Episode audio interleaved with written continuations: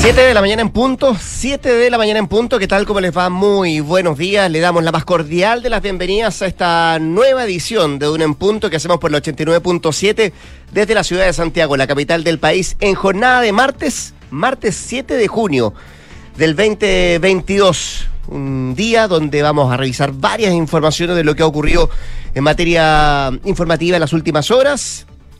Trabajando esta tarde, por ejemplo, en la Comisión de Normas Transitorias. Tenían plazo esta noche, hasta la medianoche, para eh, presentar las indicaciones que deben pasar al Pleno, con dos nudos. ¿Cuánto debieran estar en el cargo los actuales senadores? Y si hay reforma a la Constitución, ¿con qué quórum? Bueno, eso sigue debatiéndose, discutiéndose porque se amplió el plazo hasta un rato más, hasta las ocho y media de la mañana. Esa comisión tiene mm, ese tiempo para trabajar y presentar las indicaciones al Pleno que debiera votarse, entiendo, a fines de esta semana. Hablamos de eso, hablamos también de la región de la Araucanía, de la macro zona sur.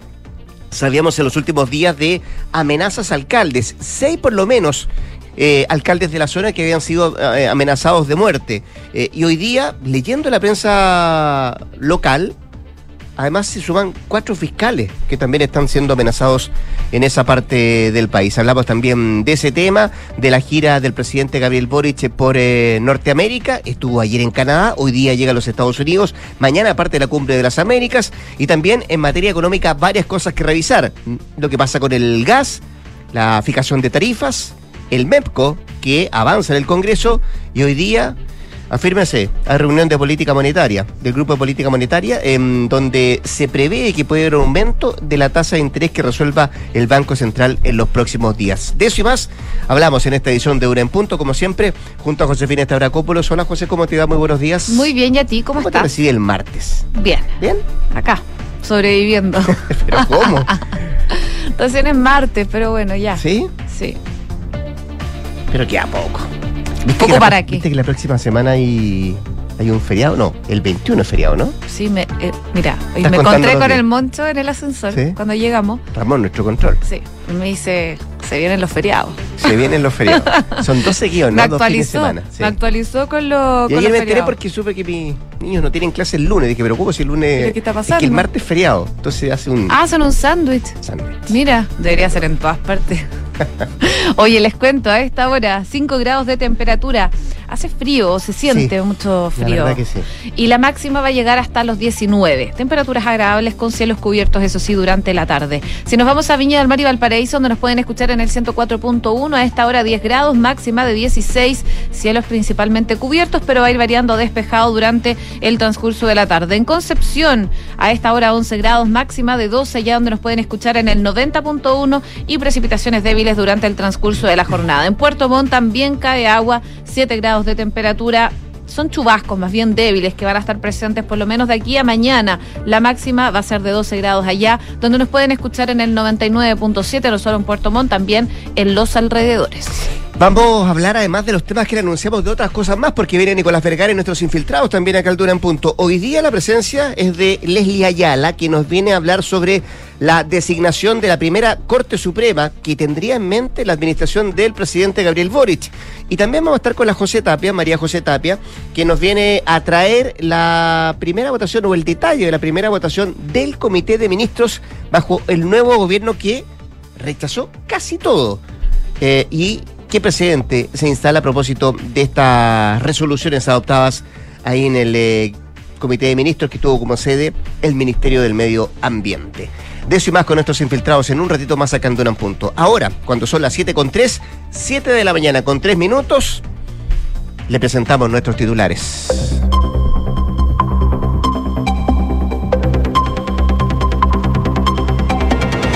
El presidente Gabriel Boric aseguró que imitará la política antiarmas de Canadá tras sostener una cita con el primer ministro canadiense Justin Trudeau.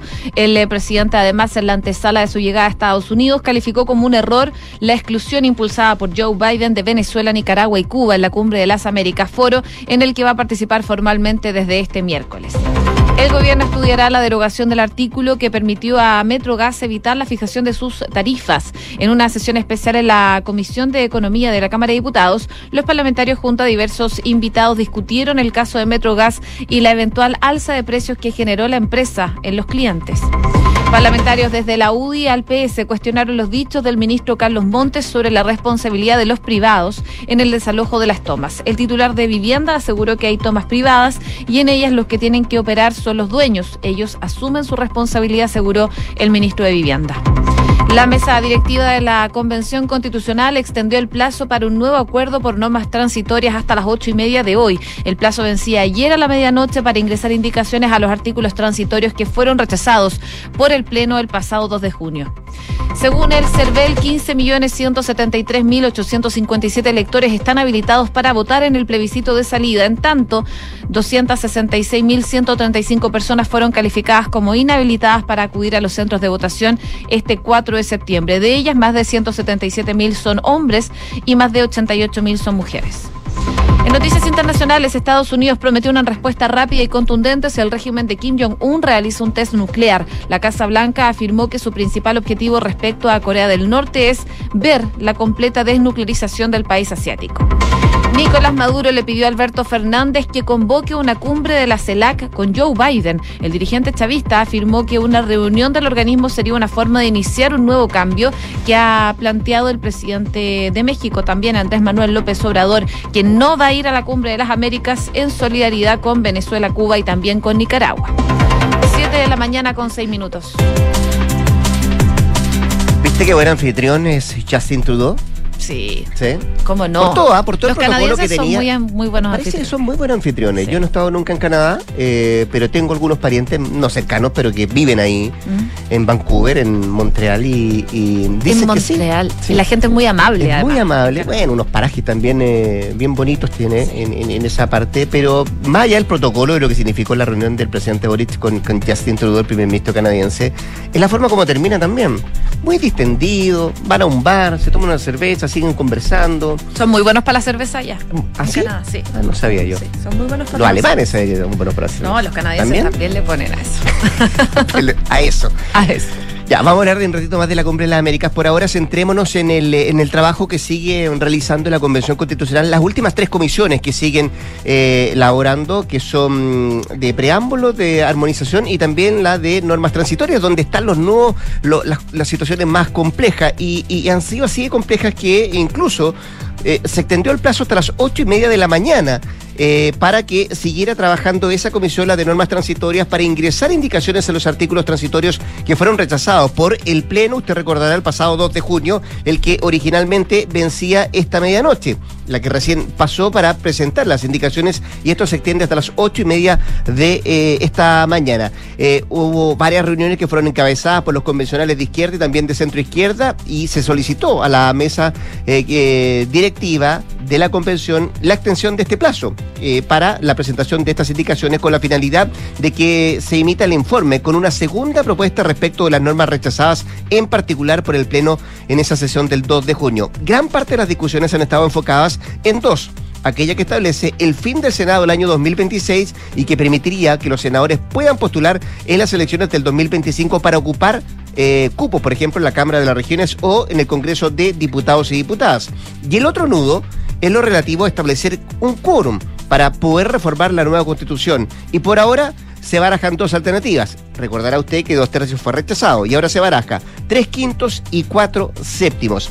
Esta última discusión es, por cierto, la que ha ocupado mayor tiempo en las tratativas de cada uno de los eh, colectivos dentro de la, de la propia Comisión de Normas Transitorias.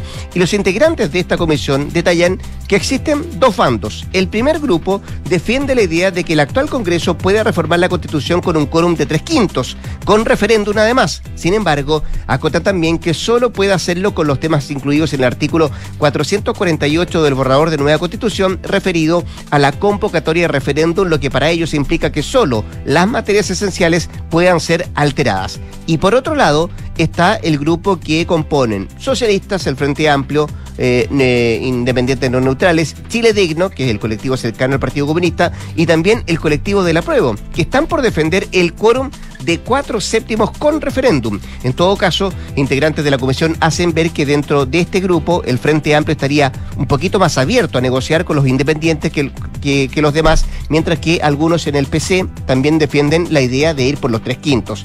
En cuanto al futuro del Senado, integrantes de la comisión transmiten también que el consenso continúa siendo que los senadores, sin diferenciar entre quienes comenzaron su periodo este año o en el 2018, terminen sus mandatos en el 2026 y que una vez que concluyan pueda inmediatamente para formar parte o de la Cámara de las Regiones o del Congreso de Diputadas y Diputados. Veremos qué resuelve en un rato más cuando venza el plazo a las 8.30 de la mañana. Trabajo en la convención de cara al plebiscito del próximo 4 de septiembre, el plebiscito de salida que es, usted recordará, con voto obligatorio y donde ayer el CERVEL dio cuenta, José, de cuánta gente está habilitada para poder participar de este proceso el próximo 4 de septiembre. Son 15.173.857 los electores que van a estar habilitados para poder votar en esa jornada del 4 de septiembre, donde los chilenos van a tener que salir una vez más a las urnas, esta vez no para eh, elegir a representantes ciudadanos para algún cargo, sino que va a ser para definir si el país tendrá o no una nueva constitución. Y según lo que explicaban desde el CERVEL, es que em, este padrón se ha elaborado en una base a la información entregada por el registro civil por el Poder Judicial, por el Departamento también de Extranjería, la Jefatura Nacional, entre otros organismos. Y en ese sentido, como les comentaba, son 15 eh, millones 76 mil 623 personas habilitadas en Chile y 97 mil 234 en el extranjero. Puente Alto, por ejemplo, es la comuna del país con más votantes autorizados para ejercer su derecho a voto. Son más de 404 mil. Le sigue Maipú con 392 mil y Santiago con más de 347 mil.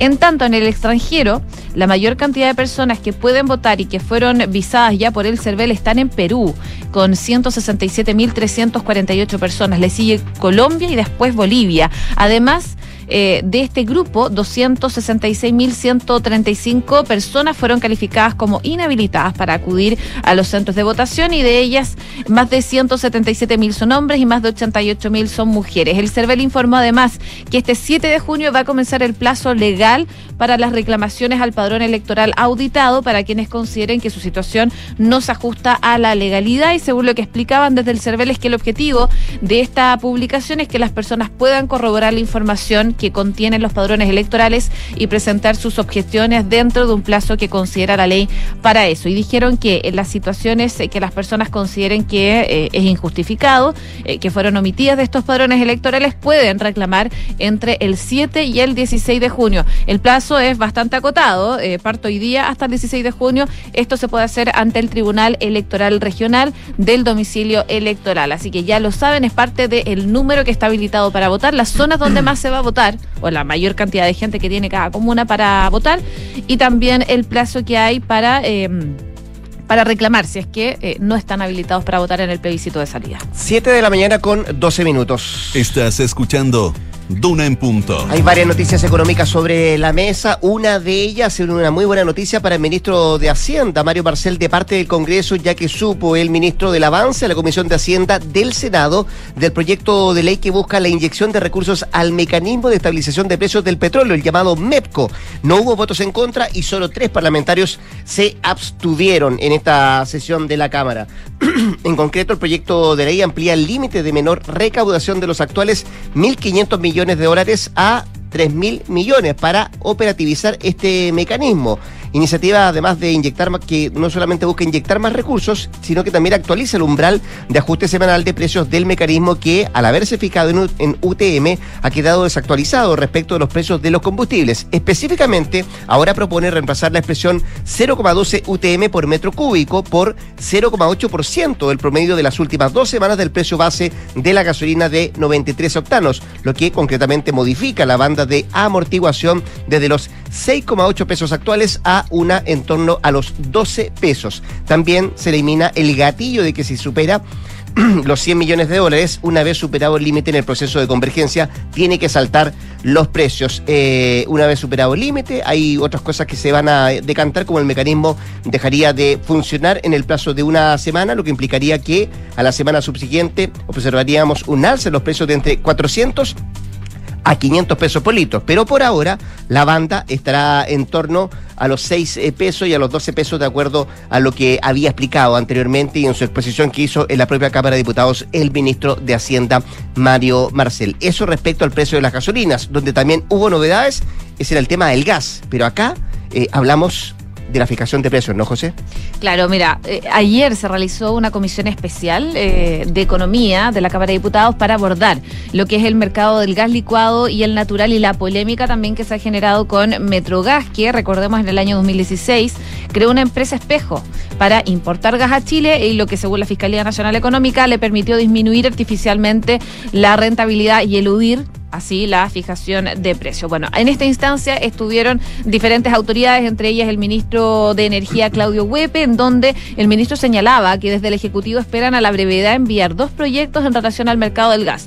Uno sobre el gas licuado y el otro sobre el gas natural. Respecto del gas natural, eh, tiene dos grandes objetivos. Uno de ellos dijo la tarificación de los sistemas de gas natural y lo segundo es que eso incluye algunas sanciones y también compensaciones para los casos que no se cumpla con la regulación. La la medida, recordemos, fue anunciada, de hecho, por el presidente Gabriel Boric en la cuenta pública. Y acá también el ministro de Energía decía que hay que estar... Eh, eh, van a estar presentando eh, la opción del gas licuado de petróleo en las próximas par de semanas y luego la semana después deberían estar presentando el de gas natural. En particular, el de gas natural es el que más preocupa en este momento, se basa eh, la información de lo que ha entregado la Fiscalía Nacional Económica.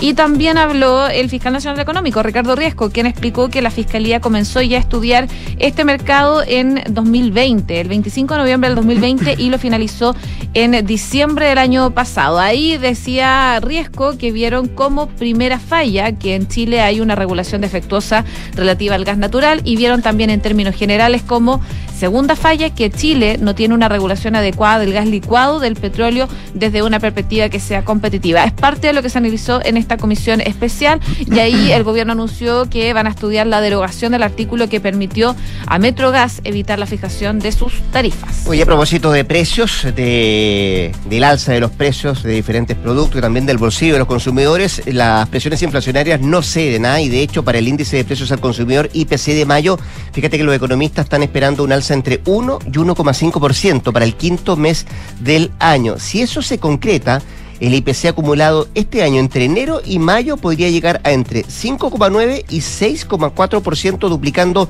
en solo cinco meses la meta anual de inflación que se había proyectado o que se había propuesto el Banco Central, que era del 3%. Y con ese escenario de fondo es que el Banco Central sostendrá una nueva reunión de política monetaria hoy martes y de acuerdo al análisis que hace el grupo de política monetaria, el instituto emisor debería subir la tasa de interés en 125 puntos base para dejarla en 9,5%. Hoy está en el 8.25. Vamos a ver lo que pasa en la tarde con la reunión del grupo de política monetaria. 7 con 17. Estás en Duna en Punto.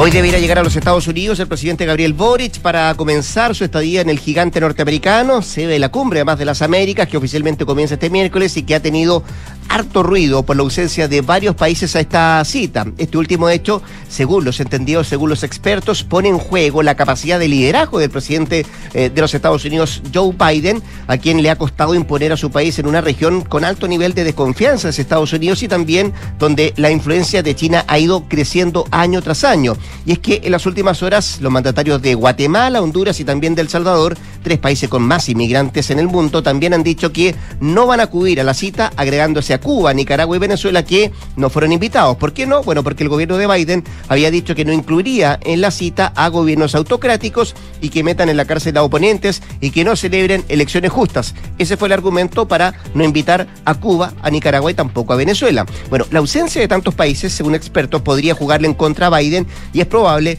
que el foco de atención se desvíe de la implementación de cambios en políticas sobre temas comunes como la migración, el propio cambio climático y la inflación y pase a centrarse en la poca capacidad de liderazgo del presidente norteamericano. El primero en bajarse fue Manuel López Obrador, el eh, presidente mexicano, quien confirmó que no acudiría a esta cumbre para protestar la exclusión eh, de esos tres países, Cuba, Nicaragua y Venezuela. Em, pero la ausencia de tantos mandatarios lleva también a los expertos a preguntarse por qué el gobierno de Biden no hizo su tarea.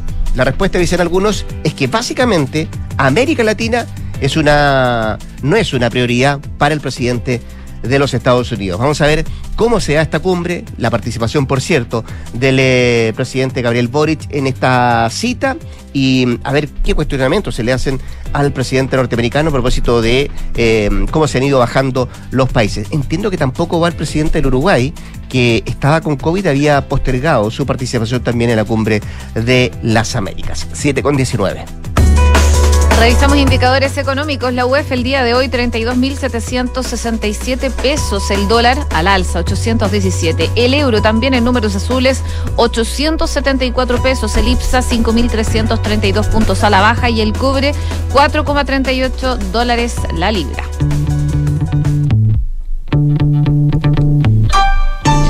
Estamos escuchando a Queen, que va a lanzar una pista nunca antes escuchada con voces grabadas por el difunto líder Freddie Mercury.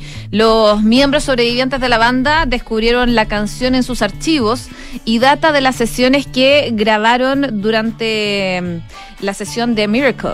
Eh, son alrededor de 30 pistas para un álbum de 1989 y muchas de ellas nunca fueron lanzadas.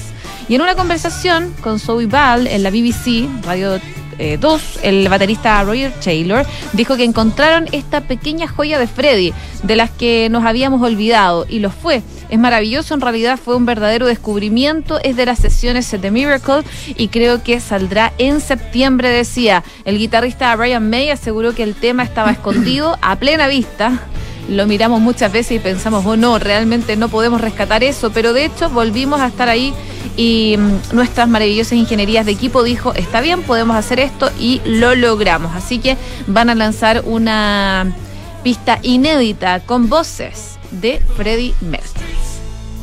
Mira tú, con la música de Queen, bajo presión, ¿eh? nos vamos al corte comercial. La José Tabra Cupulo vuelve a las 8 de la mañana para actualizarnos las informaciones. Y antes de la pausa, quiero contarle un par de cosas. Chile es más que una ciudad y nuestra red no para de crecer para darle mejor conexión a todos y que todas las regiones disfruten el 5G. WOM, nadie te da más. ¿Has pensado si tus inversiones están creando el futuro que quieres para ti, también para tu familia? Porque el poder de tus decisiones crea futuro. En Inversiones Sura te entregan la asesoría experta, patrimonial, previsional y tributaria junto a la mayor oferta de inversiones del mercado. Inversiones Sura, el poder de tus decisiones crea futuro. 7 de la mañana con 22 minutos, 7 con 22. Nos vamos a un corte comercial. Nos queda mucho más que revisar acá en Durán Punto. Quédese en la 89.7.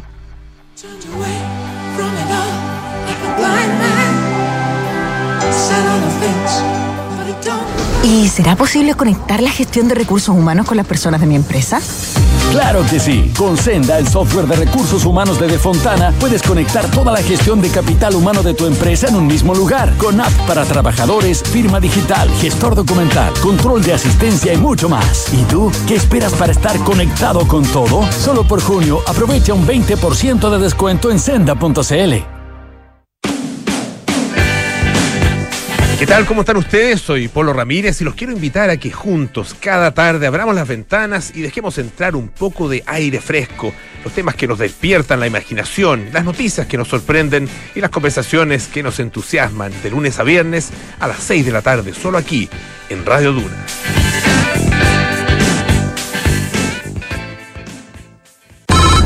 Hola, hijo. Oye, papá, ¿andas por tu casa por casualidad? Nos escapamos con tu mamá a la playa. ¿Pasó algo? Oh, de veras. Es que no recuerdo si dejé la puerta trasera con llave. Ay, José, ya ahora que te ponga una alarma, así cada vez que sales quedas tranquilo. Mira, con Verisur lo puedes revisar desde la app. Sí, lo sé. De esta vez no pasa. Llamaré ahora mismo. Chao. Protege lo que más quieres con alarmas Verisur. Llama al 600-385-0003 o calcula online en verisur.cl. Activa Verisur. Activa tu tranquilidad. Escuchas Duna en punto con Rodrigo Álvarez. Son las 7 de la mañana con 23 minutos, 7 con 23. Seguimos acá al 89.7 haciendo dura en punto. Hablemos un ratito de la pandemia porque pese a que durante los últimos días el ritmo de vacunación contra el COVID-19 se ha vuelto bien reactivo, hemos visto largas filas también en diferentes consultorios, la campaña también del gobierno eh, que llama a la gente a ir a vacunarse ha sido eh, bien, bien movida. Aún todavía existen más de 3,4 millones de personas, escuchó bien, 3,4 millones de personas que han dejado pasar más de seis meses desde su última dosis y por lo tanto figuran como rezagados según el registro del Departamento de Estadísticas e Información en Salud, el DEIS. Eh, y esto debido al anuncio de que mm, desde el 1 de junio comenzaría a ser bloqueado todos los pases de movilidad de aquellos que no cuenten con su cuarta dosis o segundo refuerzo al día. Solo en la primera jornada que comenzó a regir la medida, la autoridad sanitaria bloqueó los documentos sanitarios de 1,98 em, millones de adultos, em, es decir, casi 2 millones de personas que eh, ya le bloquearon su pase por no tener esta, esta dosis eh, inoculado. Bueno, desde entonces la cantidad de inmunizados diariamente ha aumentado notoriamente. De hecho, en los últimos cinco días se han vacunado más de 697 mil personas, de acuerdo a los datos que entregan desde el Ministerio de Salud.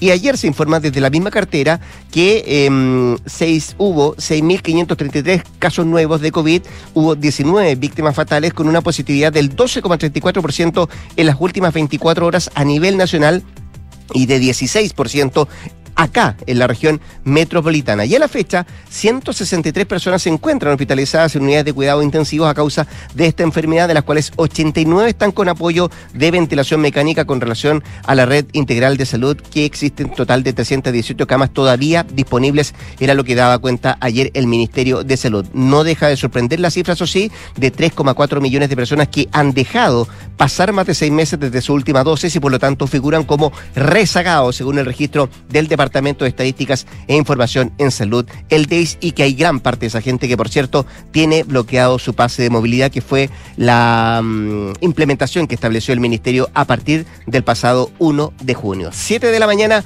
con 25 minutos. Escuchas, Duna en punto. Vámonos a la macro zona sur del país. Son seis ya los alcaldes quienes hasta ahora han denunciado haber recibido amenazas de muerte. Sí, escuchó bien, amenazas de muerte y aunque no se trata de una situación que es inédita para muchos, estos hechos pueden marcar un nuevo recrudecimiento de la violencia en esa parte del país que sigue bajo estado de excepción. Hablamos de este tema y otras cosas más, por cierto, con alguien que conoce muy bien la Araucanía, la zona, el diputado y exintendente de la Araucanía, Andrés Joanet, a quien tenemos en la línea telefónica y saludamos de inmediato. ¿Qué tal, diputado? ¿Cómo le va? Muy buenos días. Muchas gracias por atendernos. ¿ah?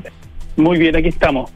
Oiga, diputado. Para ir al paraíso. Ya, estamos cruzando, eh, quería preguntarle, una línea que puede ser demasiado peligrosa o muy peligrosa porque a estos seis alcaldes que fueron amenazados de muerte se suman a lo menos cuatro fiscales. Así al menos lo destaca la prensa eh, hoy día en Temuco, el austral de Temuco dice que a lo menos cuatro fiscales también han sido amenazados de muerte. ¿Estamos cruzando una línea que puede ser muy peligrosa, demasiado peligrosa?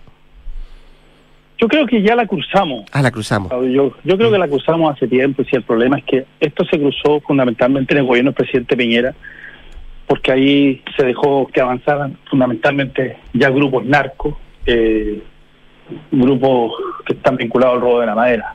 A ver, solo para explicar, el terrorismo fundamentalmente se diferencia del delito común o, o de los, las bandas criminales, porque el terrorismo es ideológico, político y por tanto confronta y enfrenta y trata de desestabilizar al Estado. Eh, pero eh, lo que tenemos en la Araucanía, en algunos casos sí hay casos de tipo terrorista, pero en otros casos eh, lo que tenemos fundamentalmente son grupos ya de bandas criminales. Crimen organizado, básicamente, ¿no? Crimen organizado, pero con sicario, etcétera. Eso es lo que tenemos y yo creo que, eh, bueno, eh, creció en un 300% el delito en, el gobierno del presidente Piñera, murieron 21 personas, en comparación con, con cero, cero, cero personas que murieron en el gobierno de la presidenta Bachelet, cuando gobernamos nosotros.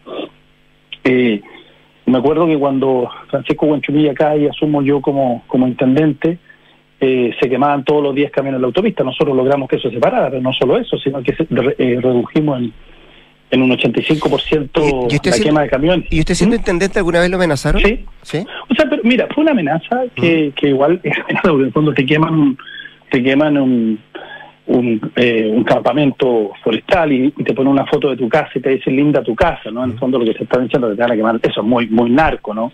Te, te van a quemar la casa. Eh, y, lo, y lo que ocurre es que estos grupos eh, funcionan así, con el amedrentamiento, la amenaza. El punto es si el gobierno tiene la voluntad política, como la tuvimos nosotros, de enfrentarlo, y nosotros redujimos eh, la violencia en la zona. Y eso, y eso porque teníamos un ministro interior, que era Jorge Burgos, que tenía absolutamente la voluntad de eso, y yo era intendente eh, en esa época. Hasta cuando él tuvo, yo, yo diría que tuvimos un trabajo de, mucho avance, y, y las cifras están ahí. Mira, en materia de terrorismo, Chile en ese tiempo ocupaba el lugar número 54, incluso por sobre Canadá, donde estaba el presidente. Eh, eh, Estados Unidos, en fin. Hoy día estamos en el lugar 18. ¿ah? A propósito de Canadá, tú sabes que en Canadá los políticos no tienen por qué eh, eh, declarar eh, su, su patrimonio y nosotros aquí en Chile como lo declaramos, pero además tenemos que poner la dirección de nuestras casas y por tanto imagínate cómo estamos expuestos a que todo el mundo sepa dónde tú vives y por tanto eh, lo- el tema digamos de, de los atentados pueden, pueden suceder los por eso que los alcaldes todo el mundo sabe dónde viven los alcaldes te das cuenta Eh, creo que tenemos graves problemas a veces eh, no- nos pasamos de la raya ¿no? Diputado, usted hablaba de lo ¿Mm? que se hizo en la gestión de la expresidenta Bachelet con, la- Sí. con, con el ministro Burgos que estaba ahí encabezando como jefe de gabinete, como ministro del Interior. eh, eh, y en ese tiempo había herramientas y había, había política, dice usted. Hoy día, ¿qué Sí. es lo que falta? ¿Voluntad? ¿Están las herramientas? ¿Faltan herramientas? ¿Por dónde, ¿Por dónde hacerle frente a esto? ¿Qué? Y la pregunta del- siguiente que le quiero hacer, porque da la impresión de cómo es que estamos naturalizando la violencia en, en la macrozona sur, ¿o no? Bueno, yo lo he señalado permanentemente, que parece que nos estamos acostumbrando a esta cuestión, como yo he dicho, la mexicanización y colombianización de, de, de- de la violencia en la Araucanía. Eh, y parece que desde el centro, donde está el poder, no le importa a nadie, porque no le importa a nadie que efectivamente alrededor de Temuco eh, ocurren cosas. Yo te voy a dar dos ejemplos donde se demuestra la falta de voluntad política. Hace una semana atrás hubo un ataque al campus eh, de agronomía y de veterinaria de la Universidad de la Frontera, que está al lado de la universidad, o sea, al lado de Temuco, perdón, campus Manquehue. Han entrado varias veces, pero esta vez entraron con armas y dispararon con estudiantes adentro. ¿Tú crees que el Ministerio de Educación se creyó?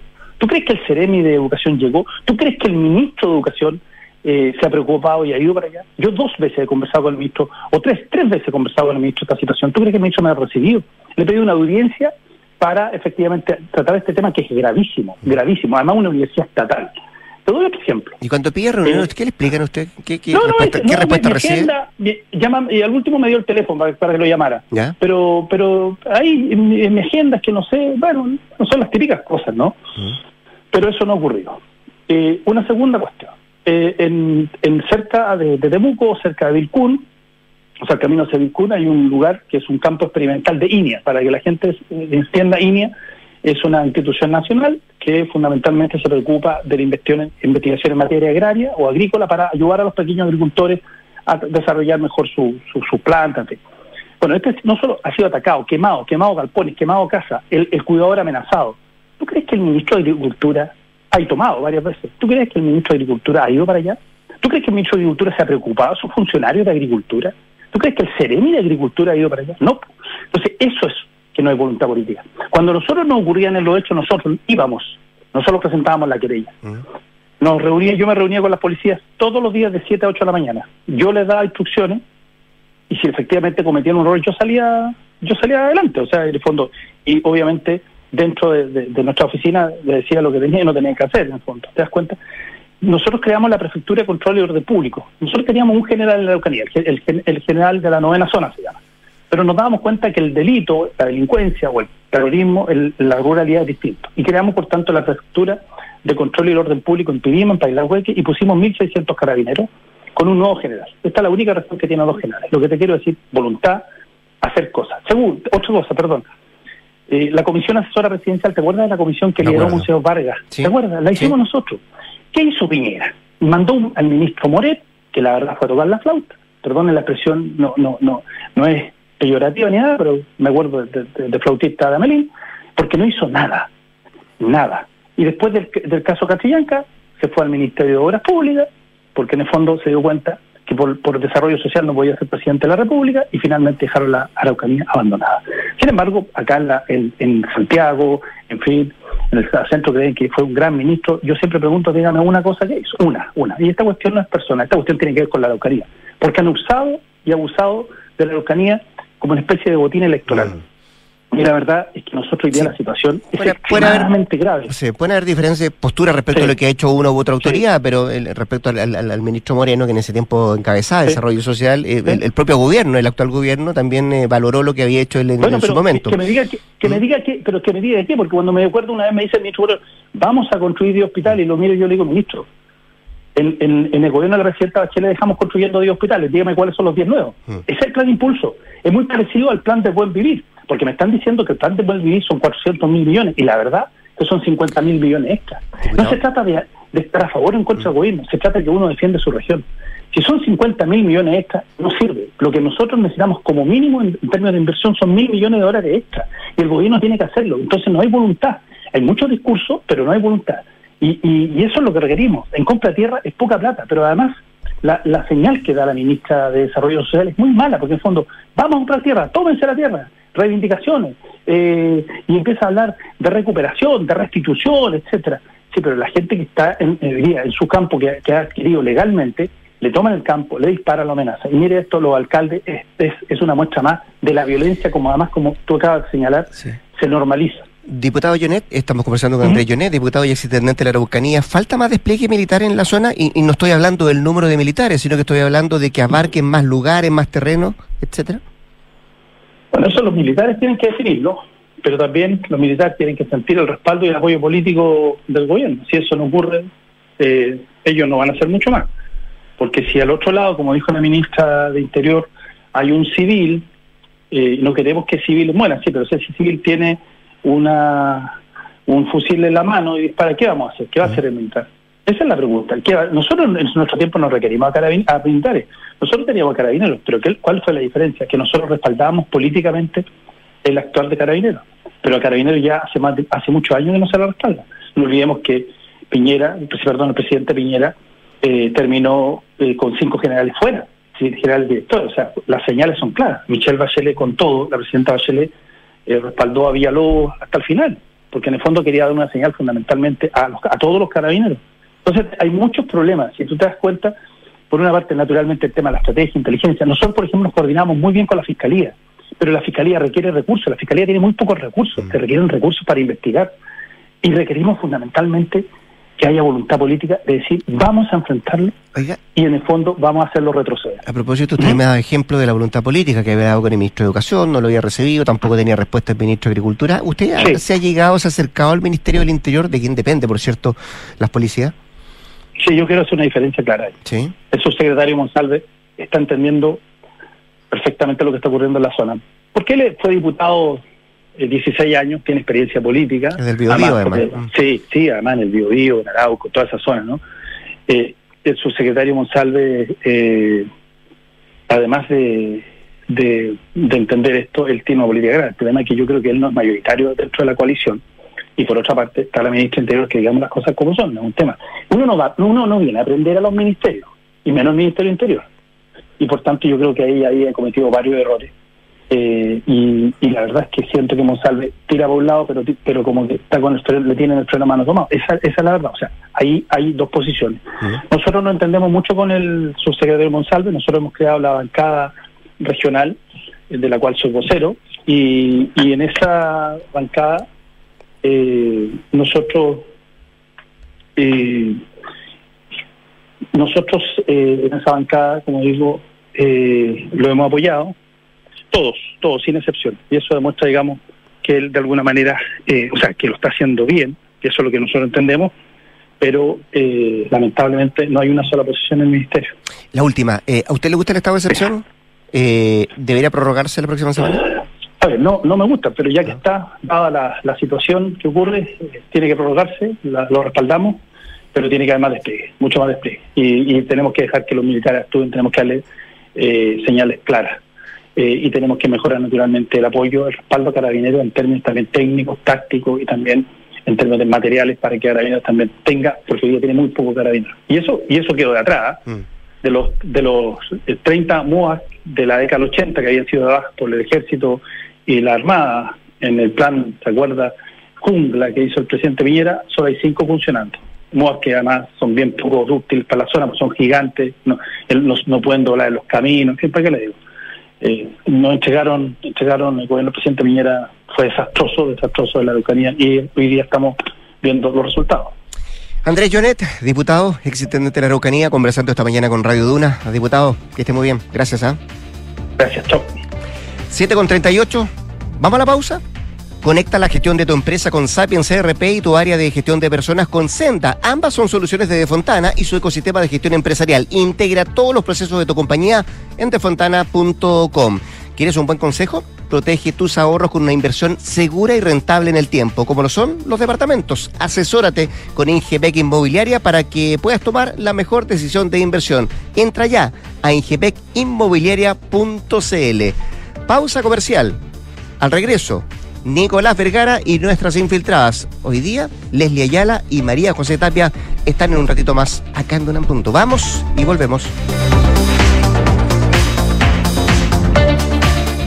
¿Tus inversiones están creando el futuro que quieres? Sí, y no solo el mío, también el de mi familia. ¿Tu patrimonio está protegido? Sí, porque elijo asesorarme con expertos. El poder de tus decisiones crea futuro. Por eso en Inversiones Sura te asesoramos con soluciones personalizadas y con la mayor oferta de inversión del mercado. El poder de tus decisiones crea futuro. Sura. ¿Sabías que si inviertes en UF te resguardas con un activo seguro y que no para de crecer? Por eso, el mejor consejo que puedo darte es que inviertas en departamentos. El mejor momento para hacerlo es hoy. No dejes pasar más tiempo y asesórate con Ingebec Inmobiliaria. Ellos te ayudarán a encontrar un proyecto de inversión a tu medida, con la rentabilidad y plusvalía que buscas. Descubre más en ingebecinmobiliaria.cl. Presentamos la red que más crece, una red que alcanza para...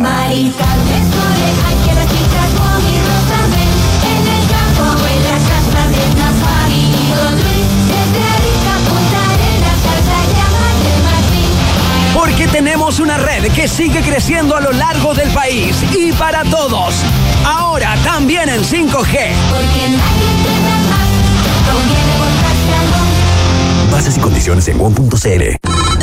Hola, hijo. Oye, papá, ¿andas por tu casa por casualidad? Nos escapamos con tu mamá a la playa. ¿Pasó algo? Oh, de veras, es que no recuerdo si dejé la puerta trasera con llave. Ay, José, ya ahora que te ponga una alarma, así cada vez que sales quedas tranquilo. Mira, con Verisur lo puedes revisar desde la app. Sí, lo sé. De esta vez no pasa. Llamaré ahora mismo. Chao. Protege lo que más quieres con alarmas Verisur. Llama al 600-385-0003 o calcula online en verisur.cl. Activa Verisur. Activa tu tranquilidad. Enfrentar el cambio climático es tarea de todos. Duna, por un futuro más sostenible. Diversas medidas para la protección del clima, del medio ambiente y la conservación de la naturaleza han comprometido a los ministros de Energía y Clima de los países más poderosos del mundo que forman parte del G7 en la reciente cumbre realizada en Berlín, Alemania.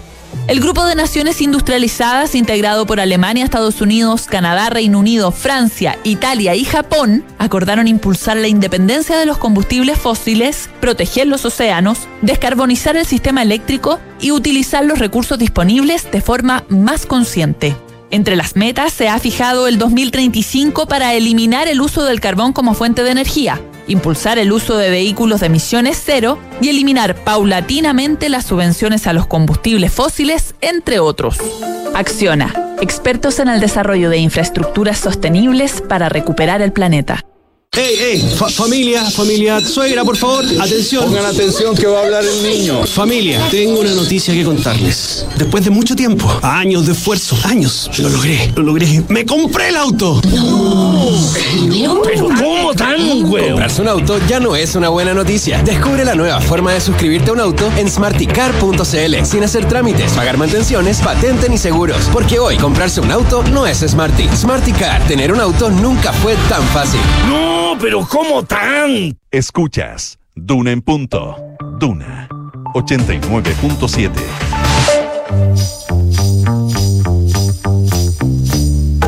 Son los infiltrados en Duna en punto. 7 de la mañana con 42 minutos, 7 con 42, momento de nuestros infiltrados y de saludar también a Nicolás Vergara. ¿Cómo te va, Nicolás? Buenos días. Muy bien, gracias. Muy bien, gracias. Le voy a pedir un servicio a la José Stavrakopoulos. Se ¿Qué necesita? Se me quedaron los anteojos en la chaqueta en la oficina. Pero ella sabrá, sabrá Ah, sí, defenderme. tranquilo. Ella sabrá defenderme. Oye, eh, ¿con quién estamos? Estamos con eh, Leslie Ayala, aquí Hola, ¿cómo de Cuerpo están? Presente. De cuerpo presente, presencial. ¿Cómo te va? Muy bien, Bien. Rodrigo. ¿A ustedes cómo están? Todo bien. Para ser martes, todo bien. Para ser martes. Y la sentimos y la escuchamos a la José Tapias, que está también con nosotros hoy día en esta jornada de martes. Hola José, ¿cómo estás? Buenos días. Hola, buenos días, ¿cómo están? Todo muy bien. Qué bueno. Partamos por eh, Poder Judicial.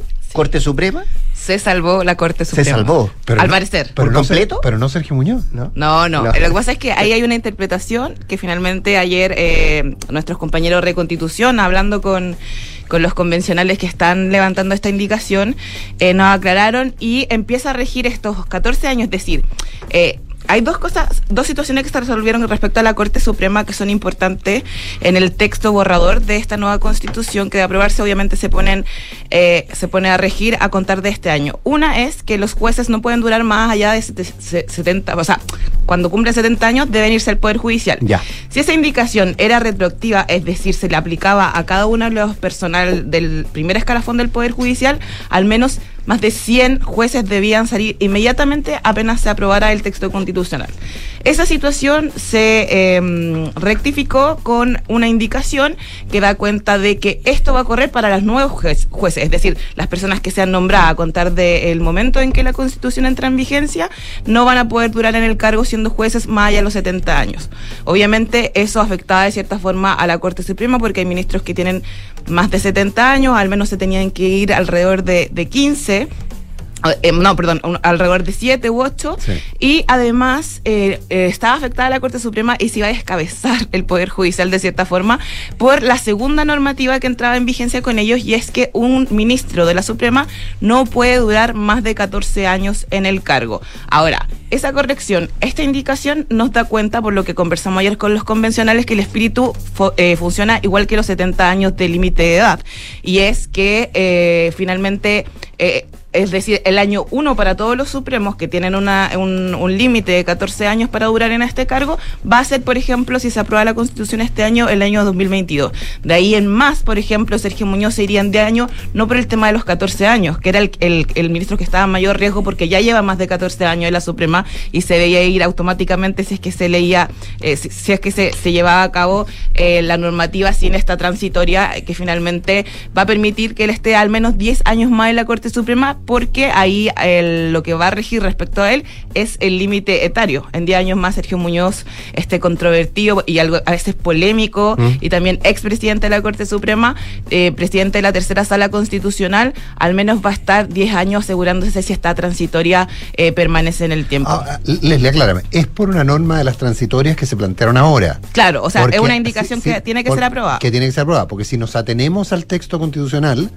No, eh, se tendrían que ir se de tendría- inmediato. de- se tendrían que ir de inmediato y la condición que se cumpliera primero, los 70 años o los 14 años, digamos. Claro, pero al, al respecto, cuando uno pregunta a los autores de esta indicación, el, el espíritu es que rija a propósito, no, no de forma retroactiva, sino para los nuevos jueces y el número, el, por decirlo de alguna forma, el año número uno de estos 14 años de límite para los actuales supremos comienza a regir también este año. Ahora, todo esto veremos tanto así que hoy día la magistrada Ángela Vivanco, que durante todos los martes, desde que es vocera del máximo tribunal, hace alocuciones a esos de las 10 de la mañana, una especie de conferencia de prensa para dar cuenta de todos los acuerdos del Pleno, pidió expresamente a través de la eh, Dirección de Comunicaciones del Poder Judicial que no se le hagan preguntas al respecto porque ella quiere esperar que esto se apruebe en definitiva en el Pleno, más allá de las buenas intenciones de quienes eh, levantaron estas indicaciones y más allá de todas las lecturas que se hacen por parte de los abogados de la plaza de que esto no sería inmediato y no perjudicaría la composición actual de la Suprema,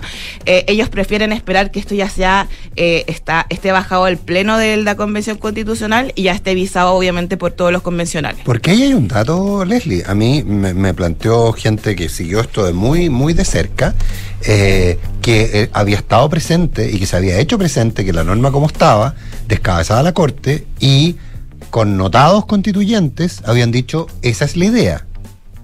Connotados constituyentes dijeron que esa era la idea, Sí. sacar a estos ministros. O sea, no, renovar la corte, porque acuérdate que hay que democratizar la corte, tiene, porque el tema práctico era, porque esto está concatenado con el Consejo de la Magistratura. Claro. que- con el Consejo de la Magistratura. Entonces el punto, que dado que la el Consejo de la Magistratura iba a tener una, un, un sustrato democrático, que hoy día no tiene la designación de jueces en la lógica de un- una parte importante constituyente, entonces la, eh, tenían que- para que el Consejo de la Magistratura fuera eficiente de verdad, tenía que darse esta otra condición que era eh, eh, democratizar de verdad sobre todo los tribunales superiores. Claro, pero en ese sentido, al interior del Poder Judicial dijeron, si ya nos quitaron No, el poder no. en cuanto a los nombramientos, los No, por- ascensos, la materia disciplinaria, déjenos al menos terminar nosotros el periodo a quienes les prometieron, de- eh, pero- obviamente al momento de ascender esta jubilación a los No, 75 no, años. No, y ojo, y ojo hay, hay algunas resoluciones de la Corte Interamericana respecto a parlamentarios en que le han cortado el periodo, en que los gobiernos han tenido que hacerse cargo de los pagos, eh, lo mismo ocurrió con jueces, hay jurisprudencia en la materia. O sea, finalmente lo que va a ocurrir con cualquiera de estas personas que su expectativa laboral le haya sido cortada, incluyendo los parlamentarios, es que van a poder conseguir resarcimiento del Estado a partir de una abundante jurisprudencia. Eso es, eso es por un lado. Pero por otro lado, yo te insisto, puede que hoy día digan, no, no, no, no era nuestra intención. Pero, pero yo te puedo garantizar que parte de la discusión sobre este tema, cuando se planteó en su minuto, pero ojo que eh, el Consejo de la Magistratura podrá empezar a operar en muchos años más, no, no, no, no, inmediatamente. Ah, ah, entonces, Esto obviamente impactaba en la esencia de la Corte Suprema teniendo en cuenta que actualmente hay 20 ministros, falta un cupo de- que llenar que es el de la ministra Rosa Egnem, que es el primer nombramiento que debe hacer el presidente, presidente, Boric. ¿no? Sí. Eh, y es una Corte Suprema que también este gobierno quiere que sea paritaria. Entonces, en ese sentido, actualmente eh, hay más hombres que mujeres y lo más probable es que el próximo nombrami- nombramiento, o al menos la propuesta del presidente Boric, vaya en pero ese sentido. para, para que sea eficiente tiene que ser una mujer que tenga bastante menos de 70, que ojalá que tenga 14 años menos que 70, o sea, ojalá tenga 56 años. Ahora hay dos sea, ministras que mujer y cumplen sensibilidad más, más o menos ese, ese perfil, De que son eh, la ministra Jessica González y también María Soledad Melo, que son dentro de todo joven al interior de la, de la Corte de Apelaciones de. Santiago. Así que esos son los nombres que y se estos son barajan. cubos internos, no son de abogado externo. No, no son jueces de carrera. Sí. Eh, y, en- y también hay una ministra de Valdivia, la ministra María Undurraga, que también dicen que el gobierno la está mirando con buen ojo por también abrir este espacio no solamente a la capital y los jueces capitalinos, sino también a las regiones. Pero bueno, eso está en suspenso y veremos lo que hace en los próximos días el presidente Boric a través de su ministra de Justicia, Marcela Ríos. Y ver qué es lo que sale también de normas transitorias. Sí, o sea, Mm. el Poder Judicial en este minuto está eh, observando, como les decía la ministra Vivanco, hoy día no se va a referir al tema de las transitorias porque quiere ver ya el texto eh, una vez ya armonizado y una vez de eso quizás los jueces de la Corte Suprema van a poder respirar tranquilos, pero al menos al interior del Poder Judicial hay cierto consenso de que este, estas indicaciones van a jugar en favor de los jueces, como decía Nicolás, no se les puede cambiar las reglas del juego cuando ellos ya fueron elegidos y de postularon, de hecho, a una carrera eh, donde eh, se les limite ahora a propósito del cambio constitucional, no así los próximos supremos que ya tienen las reglas más o menos claras, en el caso, por supuesto, de que se apruebe este nuevo texto constitucional. Ya pues, vamos a otro tema. La José Tapia nos va a hablar de la primera reunión, sesión del Comité de Ministros en la era Gabriel Boric, que entiendo rechazó todo o casi todo, José. Eh, entre, entre ellos un, un proyecto de gas natural para, para la región de, de Atacama, eh, reunión que tuvo como sede el Ministerio del Medio Ambiente el día de ayer, ¿no? Sí, a ver, la verdad es que ayer fue la tan esperada como primera reunión del Comité de Ministros. Como tú bien dices, no se había reunido en todo el gobierno de Gabriel Boric. La última vez fue el 23 de febrero, que ahí se eh, votaron cuatro proyectos y se aprobó la línea 7 del metro, se aprobó la central Los Rulos, que fue bien polémico porque esperaban un rechazo. Bueno, y eh, toma la posta ahora la ministra de Medio Ambiente, Maisa Roja, y llegan dos proyectos a esta primera instancia, que era un terminal gasífero, que es Andes NL, N- LNG, perdón, que es un proyecto de 650 millones de dólares justamente en Atacama. Y eh, si bien tenía una ca- calificación ambiental favorable, habían 15 reclamaciones contra el proyecto y se rechaza. Aquí eh, lo que dice un poco el comité de ministros es que habían deficiencia en cómo detectar la línea de base marina, porque es un terminal que pasa por eh, que pasa por el agua y de nuevo estamos en todo este tema de que se pueden ver afectados ciertas especies, ciertos ecosistemas marinos. Bueno, se rechaza. Y el segundo proyecto, que era más probable que tuviera eh, un voto desfavorable, es un, eh, un centro de manejo ambiental, una especie de relleno de vertedero, de vertedero eh, ambiental Ñuble sustentable, que eran 4,5 millones de dólares, pero este proyecto ya venía con eh, un rechazo por parte de la autoridad medioambiental y de hecho lo que estaba haciendo el comité de ministros era acoger la reclamación del titular del proyecto. Por ende sí se esperaba que hubiese más rechazo por todo lo que generan estos vertederos, estos rellenos sanitarios con respecto a las napas subterráneas y todo. Si bien ambos proyectos tienen una instancia de reclamación en el Tribunal Ambiental, de nuevo se volvió a plasmar eh, el tema de la composición netamente política del Comité de Ministros. Hoy día lo deja ver la editorial de la tercera, de hecho, que eh, es de nuevo esta discusión si eh, este comité eh, es tan positivo que esté integrado solamente por ministros de turno. O sea, nadie discute que a lo mejor el componente político sea necesario, pero el tema que sean, se vayan rotando con los gobiernos de turno sí puede generar como una cierta eh, falta de certeza de lo que va a pasar ahí. O sea, ahora vienen los proyectos más emblemáticos, que es los bronce, que es este proyecto minero Anglo American de 3 mil millones de dólares, eh, que fue rechazado en el Servicio de Evaluación Ambiental. Y después viene el más polémico de todos, que es Dominga. Dominga, la ministra, ya señaló que, eh, se, dado cómo se están manejando los tiempos, y que el SEA acaba recién de notificar a todos los organismos participantes en este proyecto, a todas las autoridades competentes para que eleven su informe, recién se podría votar de aquí a fin de año. Y se le planteó a la ministra hace, hace una semana atrás si ella se iba a inhabilitar, porque ella fue bien crítica antes de asumir eh, que ella estaba eh, en contra de la iniciativa, que faltaba participación ciudadana, y ella dijo que no veía ninguna razón para inhabilitarse. Eh, en un marco donde el mismo presidente Gabriel Boric ya ha opinado bastante en contra del proyecto. Por ende, un poco lo que, lo que cuando uno hablaba ayer con, con expertos en torno a, con expertos medioambientales, lo que te planteaban era eso. Eh, ¿qué se- ¿Con qué certeza llegan estos proyectos? ¿Con qué imparcialidad llegan estos proyectos a ser evaluados cuando están compuestos por puros eh, ministros de un gobierno que se ha planteado eh, abiertamente en contra de la iniciativa? Entonces, ¿qué, qué imparcialidad puede haber en este, en este análisis? De hecho, eh, en torno, cuando uno habla con, con- con fuentes en torno a los mismos proyectos, es lo, lo que también te plantean, es como vamos a pérdida aquí. O sea, si ya nos han dicho que no, eh, se han dicho abiertamente que no, eh, ¿qué posibilidad hay de que realmente pasemos por esta, por esta instancia? Lo que ha dicho la, la- la ministra de Medio Ambiente es que si hubiese estado Escazú operando en este, en este momento, esto no pasaría. Cuando se le pregunta un poco qué pasa con esta... Porque dice que Escazú va a tener tan, va, va a generar tal nivel, exige tal nivel de participación ciudadana, que prácticamente no van a existir reclamaciones contra estos proyectos porque van a estar tan consensuados con la ciudadanía que eh, van a llegar prácticamente a ser aprobados. Hay quienes dicen también que no va a haber proyectos, pero eh, te- que dado lo anterior, el- no, no va a haber proyectos. Eh, porque ayer, no sé si tú lo, lo pudiste sondear así, pero ayer cayó, pero como un balde de agua fría en el mundo de la energía lo que pasó con Andes LNG. O sea, la verdad es que fue visto como un golpe, pero brutal y una señal clarísima de que nada va a pasar. Eh, Tal cual.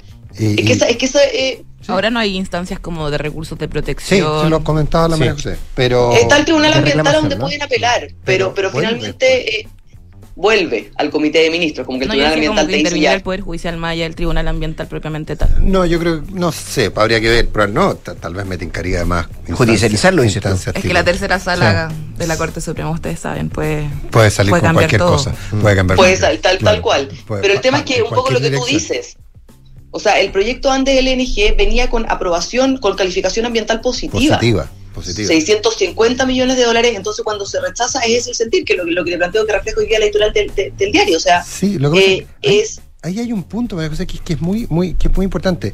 Los intereses locales tienen que ser considerados, pero claramente, ¿qué, prole- qué, problema, qué gran problema tienen todos estos proyectos? Que son de impactos locales, todos los impactos negativos son locales y los beneficios son generales, son globales.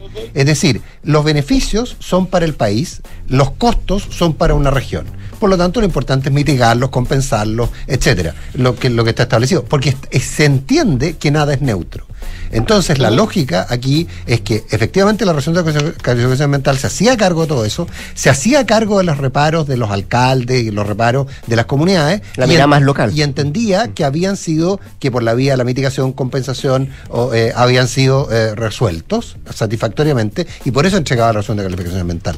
Pero pensar que algún proyecto vaya a ser de absoluto consenso local, completo, absoluto, sin entender que hay que compensar costos locales con beneficios globales, Sí, pero La verdad que es complicado. Estoy de acuerdo, pero en el caso de Dominga, que era lo que te iba a decir y que Sí. me lo reafirman por, por una fuente por interno, tiene el apoyo de la comunidad. La comunidad de Ah, es ha sido súper no, pero es que- es el caso de Dominga en decir que va a generar empleo y todo. Sí, pero, entonces, está, pero acuérdate que está Oceana, acuérdate que lo que plantean que son intereses locales. O sea, hay comunidades locales que efectivamente sí están en esa, en esa, en, en esa posición, no, no unánimes, pero, pero definitivamente ahí hay un punto. O sea, por ejemplo, o sea, si alguien puede pensar que por más que se demore este fin de año, hoy día Dominga tiene alguna opción mínima, si tú ves que hasta el ministro de Energía, que, que, que entiende el impacto Claro. que tiene este proyecto, hasta el ministro, el impacto positivo que tiene en un marco de, de escasez, hídri- de escasez hídrica, en un marco de, de- de costo de la energía cada día más alto, lo importante que, tiene, que significa energía constante, como es una, una que venga de una planta de gas natural, eh, la verdad es que se entiende poco que, el, que ni siquiera el ministro de Energía haya sido capaz de decir, mira, técnicamente sabe que al país le conviene. Entonces la señal Tal es súper clara. La señal es súper clara. Tal cual. No, tal cual. Y por eso un poco tan, tan, lo que uno sondea y habla con los empresarios es que, es que lo que tú dices va a ser prácticamente imposible que pase alguna iniciativa. Se está recién eh, partiendo y la señal que dio con esta central eh, eléctrica fue bien clara.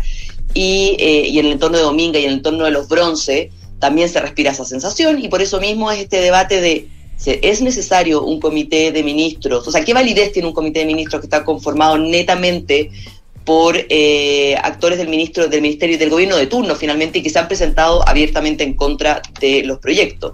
Y esa es un poco la, la duda que surge ahora a raíz justamente de la primera sesión de ayer. Sin duda. Ya pues, vamos a ver lo que pasa con ese tema. José Tapia, Leslie Ayala, nuestras infiltradas de esta jornada de día martes. Muchas gracias a ambas por estar acá. Muchas gracias, Gracias a ti. ustedes. Qué gusto, Nicolás. qué gusto haber estado con Qué ustedes. gusto, por supuesto, como siempre. Ahora Lo viene, mismo, lo mismo decimos por aquí. ahora viene la parte dura. Es recíproco. Se viene, hablemos en off. Antes, eso sí, actualización de informaciones con Josefina Estabracópolos.